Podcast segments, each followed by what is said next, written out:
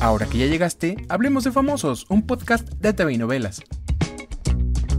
Alrededor de las 6 y cuarto de la mañana de este 12 de diciembre de 2021, don Vicente Fernández Gómez murió a los 81 años de edad, luego de más de 100 días hospitalizado tras una caída en su casa. El charro de Huentitán pasó sus últimos momentos tranquilo y con su fiel esposa, doña Cuquita, quien permaneció con él hasta el final. A las dos y media de la tarde, la carroza fúnebre llegó al rancho de los Tres Potrillos, que abrió sus puertas para que el público pudiera despedirse del cantante. Este lunes 13 de diciembre se realizará el sepelio de carácter privado.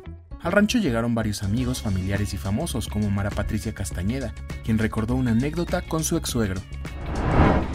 Pues mira, tengo uno escrito, porque tengo una servilleta que tomó de la mesa alguna tarde también de, sábado o de domingo, no recuerdo muy bien, y tomó una servilleta y se puso a, a dibujarle un caballito que lo mandé a marcar y dice, para nada con cariño de tu papá Vicente Fernández.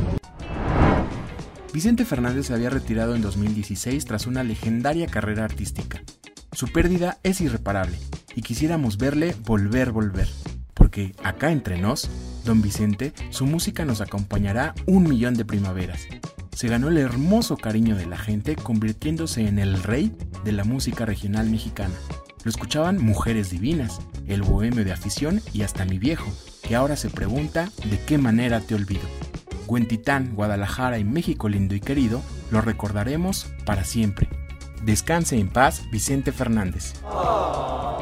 Recuerda que puedes enterarte de esto y más en tvinovelas.com. Yo soy Pepe Rivero y te espero a la próxima cuando hablemos de famosos.